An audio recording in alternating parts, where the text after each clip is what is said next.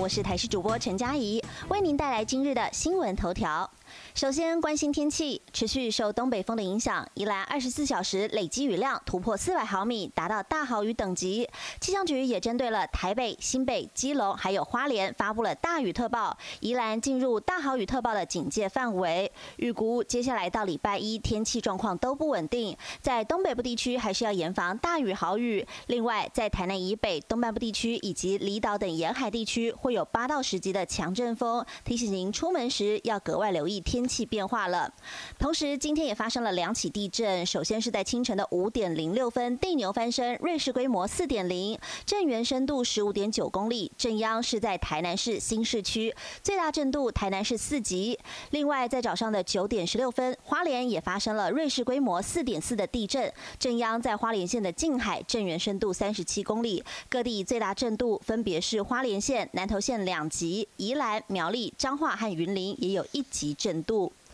还要来关心南投十六号上午发生一名居家检疫男子在家猝死的意外。年约五十岁男子从大陆返回台湾，在埔里居家检疫，在检疫的第八天，家人帮忙送早餐的时候，发现男子倒卧在地，明显死亡。而稍早裁检结果出炉，呈现为阴性，详细死因有待厘清。意外现场则是要来关心台南市新市区大营里，在今天上午的八点十三分，传出施工单位疑似挖破了台一线的瓦斯管线，造成了爆炸起火，有三名工人受伤。消防队立刻出动了大批人车前往救援，火势相当猛烈，也通知了瓦斯公司派员到场抢救。初步调查，现场有三名伤者，分别是六十岁郭姓男子，他的手部、背部有百分之二十的二度烧烫伤；一名四十一岁的王姓男子，则是背部有烧烫伤的。现象，两个人意识清楚。另外还有一名四十五岁的伤者，他的手部、脸还有后背也有分别百分之一到百分之二的烧烫伤，意识清楚，送医抢救，但详细的起火原因有待理清。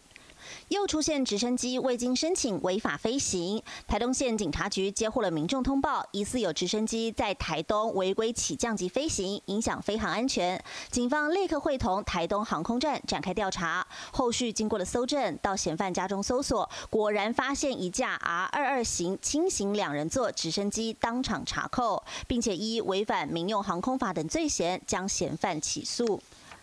明年度大学入学特殊选才开跑，今年总共有五十四校提供了一千四百五十三个名额，比去年多出了两成，创下新高。不少大学开出条件，包括了参赛经验或者是指定科目表现优异等，希望透过特殊选才方式帮各领域招揽专才。而因为特殊选才可以不使用学测成绩，如果单一学科或数科的表现突出，就可获得甄选入学的机会。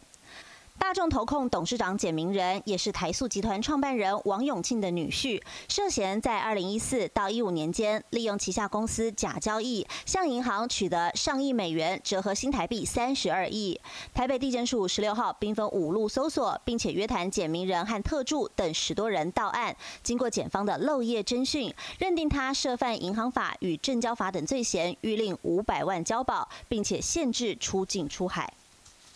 国际消息则是要来关心泰国首都曼谷的街头不平静，连续第二天有数千名示威者聚集在街头，要求总理帕拉育下台，并且限缩王室权力。十六号晚间还遭到了泰国警方动用了水炮清场，人群中不少人撑起了雨伞阻挡，并且朝警方投掷杂物，最后遭强制驱离。另外，在法国传出恐怖攻击，一名在首都巴黎西北郊区任教的学校老师，据传在课堂秀出了伊斯兰教先知穆罕默德的讽刺漫画。十六号当街遭到一名攻击者持刀斩首身亡。法国警方获报赶抵现场，在追捕过程当中击毙一名凶嫌。法国总统马克宏也到场视察，将此事定调为恐怖攻击。本节新闻由台视新闻制作，感谢您的收听。更多新闻内容也请您锁定台视各界新闻与台视新闻 YouTube 频道。